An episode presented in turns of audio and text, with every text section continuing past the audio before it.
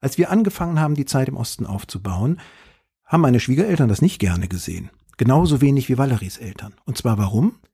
Weil die Generation dieser heute 60 bis 70-Jährigen in 30 Jahren deutsche Einheit eine Erfahrung gemacht hat. Sich zum Ostdeutschen zu bekennen, zur ostdeutschen Herkunft, hieß zu akzeptieren, dass die Wessis schlecht über dich denken. Hinter der Geschichte. Der wöchentliche Podcast für Freunde der Zeit. Liebe Zuhörerinnen und Zuhörer, in diesem Herbst feiern wir 30 Jahre Mauerfall. Seit zehn Jahren betreibt die Zeit ein eigenes Korrespondentenbüro für die fünf ostdeutschen Bundesländer und neben mir sitzt der geschäftsführende Redakteur der Zeit im Osten, Patrick Schwarz. Herzlich willkommen, Patrick. Hallo Wenke, vielen Dank, dass ich hier sein kann. Wir sprechen heute aus dem Redaktionsbüro der Freunde der Zeit zu Ihnen und ich hoffe sehr, dass Sie uns sowohl im Westen wie auch im Osten der Republik und auch darüber hinaus hören. Mein Name ist Wenke Chanakakis und ich leite die Freunde der Zeit, unser Programm für Zeitabonnentinnen und Abonnenten. Lieber Patrick, Du bist heute bei uns, weil wir hier im Podcast hinter der Geschichte auf gut 30 Jahre bundesdeutsche Geschichte des Zusammenwachsens zurückblicken, die du gemeinsam mit den Kollegen des Leipziger Büros ganz intensiv beobachtet hast. Da interessiert mich als erstes die Antwort auf die Frage, wachsen wir nun in Deutschland in Ost und West mehr zusammen oder eher wieder auseinander? Patrick, was meinst du? Es gibt ja eine Menge Leute, vor allem im Westen, aber keineswegs nur dort, die den Eindruck haben, das mit der deutschen Einheit, das muss ich doch jetzt langsam gegessen haben. 30 Jahre, meine Güte. Ich sehe das ganz anders. Mein Eindruck ist, dass die deutsche Einheit gerade erst anfängt, weil es 30 Jahre gebraucht hat, bis wir anfangen konnten, einander ein bisschen unverstellter und jenseits der Klischees anzuschauen, von Ost nach West und von West nach Ost. Aus der Arbeit des Büros ähm, hast du uns ein über 400 Seiten dickes Buch heute mitgebracht, das der Zeitverlag gemeinsam mit der Bundeszentrale für politische Bildung herausgebracht hat und das einen sehr provokanten Namen trägt. Guter Osten, böser Osten. Dieser Titel will für den Leser eine Zumutung sein. Warum habt ihr den gewählt? Wenn man jenseits der Klischees auf die Wirklichkeit gucken muss, muss man, glaube ich, die Klischees erstmal direkt adressieren. Der Titel Guter Osten, böser Osten tut das in beide Richtungen, nach Ost wie nach West. Warum? Ich glaube, die Idee eines guten Ostens ist für viele im Westen eine ziemliche Zumutung. Das sind Leute, die es sich bequem gemacht haben in einer Art von Selbsttäuschung. Die Selbsttäuschung sagt, ich weiß doch alles ich habe es doch gelesen, ich habe es in der Tagesschau gesehen, ich habe es vielleicht auch in der Zeit gelesen. Und wenn man dann guckt, was die Leute wissen, dann bleibt eben doch ein letztlich sehr oft sehr oberflächlicher Eindruck eines bösen Ostens zurück. Ein Osten von Hartz IV bis zu Pegida, von äh, Jammerossis bis zu biografischer Trostlosigkeit. Der Titel ist aber auch eine Zumutung für den Osten. Warum? Dem Osten so offensiv zu attestieren, dass es ihn auch in einer bösen Variante gibt, ist etwas, damit macht man sich auch bei unseren Lesern im Osten nicht zwingend beliebt. Es ist aber, glaube ich, wichtig, denn nur wenn wir ehrlich und schonungslos und nach den schrecklichen Ereignissen von Halle zumal, nur wenn wir ehrlich und schonungslos auch über den bösen Osten reden, sind wir glaubwürdig, wenn wir im Westen sagen, hallo, wollt ihr auch mal hingucken? Wollt ihr mal was wahrnehmen? Wollt ihr sehen, was alles am Osten gut ist? Manchmal vielleicht ja sogar besser als im Westen.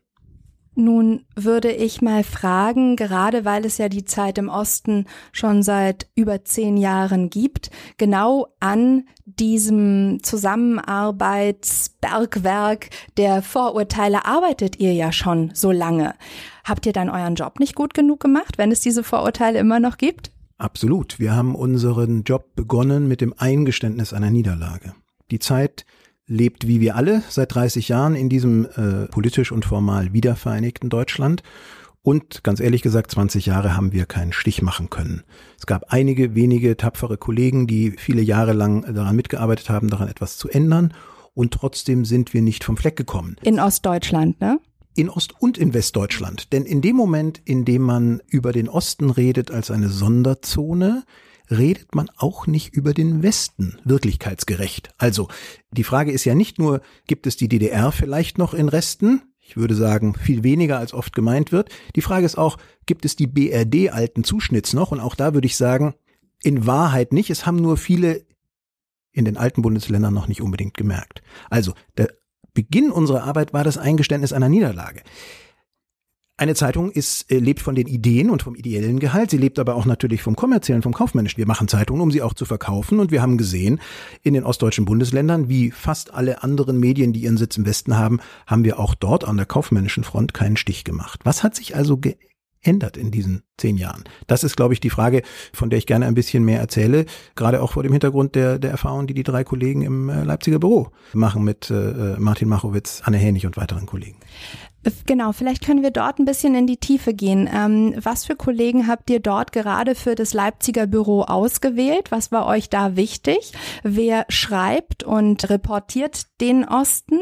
Und wie geht ihr da vor? Welche Themen greift ihr euch raus? Und sind dann diese Geschichten nur in Ostdeutschland zu lesen? Also, wenn ich mir die Kollegen im Leipziger Büro, zwei habe ich genannt, den Büroleiter Martin Machowitz, dann Anne Hennig, seine Stellvertreterin, dann Autorinnen wie Valerie Schönjan, wie Caroline Würfel, wie Maike Nedo und natürlich nicht zu vergessen Jana Hensel, die ja bundesweit seit ihrem Buch Zolenkinder eine wirkliche Berühmtheit ist. Wenn ich mir diese Kolleginnen und Kollegen vor Augen halte, dann fällt vor allem eine Sache auf, wir sind hier ja im Funk und nicht im Fernsehen. Das heißt, ich kann euch keine Bilder zeigen. Es fällt vor allem eines auf. Das sind junge Kolleginnen und Kollegen. Das alleine ist schon eine Überraschung für manche mit einem althergebrachten Blick auf den Ost-West-Konflikt gewesen, denn es gibt ja die Vorstellung, vom Osten würden vermeintlich nur die Alten reden, die Nostalgiker, die Ostalgiker, die Leute, die von der DDR nicht loskommen. Das ist aber nicht so. Nicht wegen der Alten gibt es den Osten noch, sondern wegen der Jungen. Und zwar warum? Weil die Jungen immer wieder, immer neue Alterskohorten von Nachgeborenen der DDR eine Erfahrung machen, der Osten ist nicht tot zu kriegen, nicht in der eigenen Familie, nicht in einem selber und damit auch nicht in unserem Land. Und sich anzugucken, was ist das für ein neuer Osten, der nicht durch die DDR geprägt ist, nicht durch das, was vor 89 passiert ist, sondern durch das, was nach 89 passiert ist und unterschiedlich passiert ist im Osten und Westen. Das ist ein sehr zentrales Thema von dem, was die Kolleginnen und Kollegen in Leipzig sich immer wieder anschauen, neben der aktuellen politischen Berichterstattung natürlich.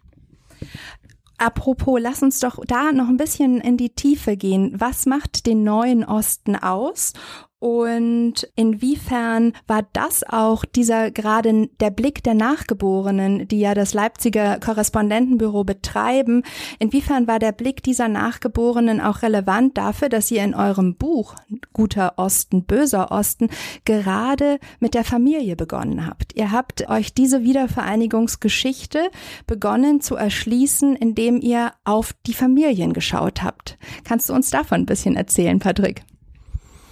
Also da ist es vielleicht sinnvoll, mit einer Selbstdeklaration zu beginnen. Ich bin ein Ost-West-Deutscher. Ich bin seit 1990 ganz viel in Leipzig. Aber mein Wohnsitz war immer der Westen. Ich bin auch tief im Westen geboren. So wie die halbe Republik hat man manchmal das Gefühl in Schwaben, nämlich in Tübingen. Wie schaut es also in meiner Familie aus? In meiner Familie schaut es so aus, dass der Osten ein fernes Land war, jenseits der Welt, aus der ich kam. Denn die Mauer, die viel beschriebene Mauer, hat ja nicht nur die Ossis eingesperrt, sie hat auch die Wessis ausgesperrt, wenn man nicht zufällig dort Familie hatte. Also, wie schaut es in meiner Familie aus? Und das ist gar nicht so untypisch, glaube ich, für viele Wessis. Die 90er Jahre waren eine Zeit der Prosperität, international des Aufstiegs von Bill Clinton, von Tony Blair, der vermeintliche Friedensschluss zwischen dem Westen und der früheren Sowjetunion und in der Bundesrepublik eine Phase von Frieden, Wohlstand, Bioläden und dem Wahlsieg von Rot-Grün 1998. Arbeitslosigkeit kannte meine Familie, die inzwischen dann in München lebte, aus der Tagesschau und den Berichten der Bundesanstalt für Arbeit. Arbeitslosigkeit in den Familien meiner Freunde im Osten, den Gleichaltrigen, kannte jeder aus der eigenen Familie, ganz oft vom eigenen Küchentisch. Das heißt, die Kolleginnen und Kollegen, die ich vorhin, äh, von denen ich vorhin erzählt habe, aber auch meine Freunde in der Generation zwischen, sagen wir mal, 25 und 50, die sind alle aufgewachsen, wenn sie eine Ostbiografie haben, mit einem Erleben, dass oft sie selber als Kinder weiter waren als ihre Eltern. Sie mussten ihren Eltern diese neue Westwelt erklären, die über sie hereinbrach. Und es gibt ja einen großen Streit, ich will mich da gar nicht positionieren, ob der Vergleich zwischen ostdeutschen Biografien und migrantischen Biografien zulässig ist. Viele Ostdeutsche empfinden das als Beleidigung, aber es ist eine Diskussion, die ich sehr spannend finde. Und eine Gemeinsamkeit gibt es, wenn du redest mit türkischen Kolleginnen oder vietnamesischen Kollegen, dann sagen dir die ganz oft, als wir nach Deutschland kamen, mussten wir unsere Eltern durch diese Gesellschaft navigieren. Und natürlich macht das was in einer Familie. Und weil jetzt diese Generation der damals 10, 15, 19-Jährigen jetzt die Generation der 40, 50-Jährigen ist, die diese Gesellschaft mitprägen, fangen die plötzlich an festzustellen, in unseren Familien ist viel, viel mehr Osten, auch in unserer Biografie, als wir das gedacht hätten mit, mit dem zeitlichen Abstand 30 Jahre nach dem Mauerfall. Die erste Geschichte, mit der ihr guter Osten, böser Osten beginnt, ist von der äh, nachgeborenen Valerie Schönian, die äh, Jahrgang 1990 ist und genau auch in dieser Familie beginnt. Äh, magst du uns ein bisschen was davon erzählen? Weil ich komme auf diese Geschichte, wir haben vor kurzem ein Leserparlament in Leipzig auch abgehalten mit Giovanni Di Lorenzo und unter anderem auch mit ein paar Kolleginnen und Kollegen, die von Recherchen erzählt haben. Und ich erinnere mich aus den Gesprächen der Leser, dass diese Geschichte ganz besonders nachgeheilt ist in den Gesprächen an der Bar der Leser, weil sie sagten, auch wenn das eine junge Kollegin erzählt hat, ist das eigentlich die beste Geschichte über mein Lebensgefühl der 90er Jahre, die ich bisher gelesen habe. Warum glaubst du, trifft Valerie Schönian da den Zahn der Zeit so vieler Leser? Das liegt daran, dass Valerie einen Bildungsroman beschreibt, den Roman eines Aufwachens nämlich groß geworden zu sein nach der Wiedervereinigung, Jahrgang 1990, und also mit einiger Selbstverständlichkeit der Erwartung entsprochen zu haben, die überall an sie rangetragen wurde, Ost und West, das macht doch keinen Unterschied mehr. Und dann stellt sie fest, so ist es aber nicht. Und die Verblüffung beginnt bei ihr im Kern der eigenen Familie, ist eine Verblüffung über ihre eigenen Eltern die als Valerie sich politisiert und publizistisch tätig wird und anfängt über den Osten nachzudenken, warum sie vielleicht auf eine andere Weise auf Phänomene wie Pegida oder den Populismus in Ostdeutschland guckt, warum sie im Westen sich anders verhält, als sie sich verhält, wenn sie daheim in Magdeburg bei ihrer Familie und bei ihren Freunden dort ist, warum sie sich im Westen vielleicht sogar ein Stück weit versteckt hat, unbewusst, intuitiv mit ihrer Herkunft. Und so getan hat, als wäre sie eine geschichtslose Deutsche, denn Ost und West sollten, durften keinen Einfluss mehr haben. Da hat sie festgestellt, dass ihre Eltern ein, selbst ein Unbehagen haben, sich zu etikettieren, sich zu identifizieren mit dem Osten. Und ich wechsle an dieser Stelle mal von Valerie in meine eigene Familie. Ich bin mit einer, meine Frau kommt aus, aus Ostdeutschland. Das heißt, meine Schwiegereltern sind Ostdeutsche. Und als ich anfing, zusammen mit äh, Stefan Schirmer, der das Dresdner Büro der Zeit im Osten aufgebaut hat, 2009, und dann Martin Machowitz, der die Büroleitung in Leipzig übernommen hat, 2016, als wir angefangen haben, die Zeit im Osten aufzubauen, haben meine Schwiegereltern das nicht gerne gesehen. Genauso wenig wie Valeries Eltern. Und zwar warum? Weil die Generation dieser heute 60 bis 70-Jährigen in 30 Jahren deutsche Einheit eine Erfahrung gemacht hat. Sich zum Ostdeutschen zu bekennen, zur ostdeutschen Herkunft, hieß, zu akzeptieren, dass die Wessis schlecht über dich denken. Das heißt, wir haben 30 Jahre hinter uns, in der die damals prägende Generation die Erfahrung gemacht hat, besser nicht drüber reden, dann wirst du akzeptiert, sobald du geoutet wirst, hast du die Arschkarte. Wie schade haben wir da dazugelernt als äh, Wessis. Ich oute mich jetzt auch mal als Wessi, obwohl ich im tiefen Osten geboren bin, in Rumänien. Aber haben wir da was dazugelernt? Also ihr habt ja in dem Buch auch viele Geschichten fortgeschrieben. Könnt ihr aber auch sagen, dass gewisse Debatten, dass wir da dazugelernt haben als bundesdeutsche Öffentlichkeit und sich ein paar Vorurteile auch wirklich abgeschwächt haben? Ich glaube, wir können nach vorne gucken. Ich glaube, es hat sich etwas verändert und das ist dem Mut dieser jungen Generation, Valerie Schönjan, äh, Anne Hänig, Jana Hensel, meine Frau und anderen zu verdanken, Ostdeutschen dieser Generation der heute um die 40-Jährigen, die in einer Weise bewusst und selbstbewusst über ihre Wurzeln reden, wie ihren Eltern das vielleicht nicht immer möglich war. Und damit wir Wessis uns hier auch nicht dauernd nur Asche aufs Haupt streuen. Ich glaube schon, dass wir nach 30 Jahren ein bisschen weniger ignorant geworden sind. Es gibt immer noch erschreckende Zahlen. Ich lade jeden Hörer, äh, jede Hörerin ein, das mal im Bekanntenkreis auszuprobieren. Fragt mal abends bei einer Einladung oder bei einer Party, wer noch nie im Osten war. Und erstaunlicherweise gibt es bis heute Leute, die außer vielleicht mal in Berlin oder allenfalls Leipzig noch nie im Osten waren. Aber obwohl es diese Phänomene gibt, wir sind auch nicht mehr ganz so blind, wie wir das früher waren, aber die Voraussetzung dafür. Und deswegen ist mir auch als geschäftsführender Redakteur der Zeit dieses Projekt Zeit im Osten so wichtig im Mix der verschiedenen Projekte, für die ich zuständig bin, ja auch Schweiz und Österreich und so weiter. Mir ist der Osten deswegen so wichtig, weil ich glaube, erst wenn wir uns auf beiden Seiten trauen, uns die Wirklichkeit anzugucken. Dann kommen wir in die Lage, dass wir äh, voneinander lernen und übereinander lernen. Nicht, wenn wir uns einreden würden, das müsste doch jetzt langsam äh, vorbei sein. Und vielleicht eine Zahl für alle, die ich noch gar nicht überzeugen konnte mit dieser Ansicht. 1990 war ein ganz anderes Jahr oder 1989 ein ganz anderes Jahr als 1945, natürlich. Aber wenn man auf das Jahr 1945 die 25 Jahre oder 30 Jahre drauflegt, die danach vergangen sind, dann landet man, wenn man 25 Jahre drauflegt, landet man im Jahr 1970, bei 30 Jahren im Jahr 1975. Wer 1975 gesagt hätte, das, was da war, diese zwölf Jahre, das muss sich doch langsam wirklich erledigt haben. Der hatte nichts verstanden, wie sich in den folgenden 30 Jahren gezeigt hat. Das heißt, ich glaube wirklich, die deutsche Einheit beginnt jetzt im positiven Sinne. Es ist jetzt eine Einheit eines Landes, aber mit zwei Identitäten und die anzugucken und da in, in den, auch in den Streit zu gehen, das lohnt, glaube ich, total. Nicht zuletzt, wenn wir auf die politischen Probleme der Gegenwart gucken, den Populismus zum Beispiel. Apropos Streit, nicht nur einen provokanten Titel habt ihr eurem Buch gegeben, Guter Osten, böser Osten, sondern du hast noch sieben Thesen draufgesetzt, Patrick, zur Ost-West-Beziehung, die du dem Buch vorangestellt hast. Ich möchte zwei mal herausgreifen, um nicht alle sieben hier schon zu spoilern. Die erste These lautet, der Osten ist noch lange nicht vergangen, er hat gerade erst angefangen und die Ossis sind die wahren Deutschen. Das finde ich natürlich sehr spannend. Es bedeutet, dass alle Ostdeutschen, und zwar ungeachtet der Generation, Westdeutsch lernen mussten. Nicht sprachlich alleine, auch kulturell, auch natürlich in ganz simplen Dingen, äh, denn diese Bundesrepublik ist nun mal die Bundesrepublik des Grundgesetzes und der Geschichte der Bundesrepublik vorrangig und nicht die Geschichte der DDR. Das heißt, alle Ossis mussten lernen, auch Westdeutsche zu sein. Und ich würde mir wünschen, dass ein paar mehr Westdeutsche lernen, auch Ostdeutsche zu sein. Wir haben jetzt ganz viel über den Osten gesprochen, lieber Patrick, und auch euer Buch trägt den Titel Guter Osten, böser Osten. Warum scheut ihr euch denn dem Westen etwas zuzuschreiben? Und wie müsste denn eine Überschrift über diese kulturelle Zusammenarbeit beider Seiten für den Westen lauten, wenn du auf diese 30-jährige Geschichte zurückschaust? Lieber Westen, wache auf.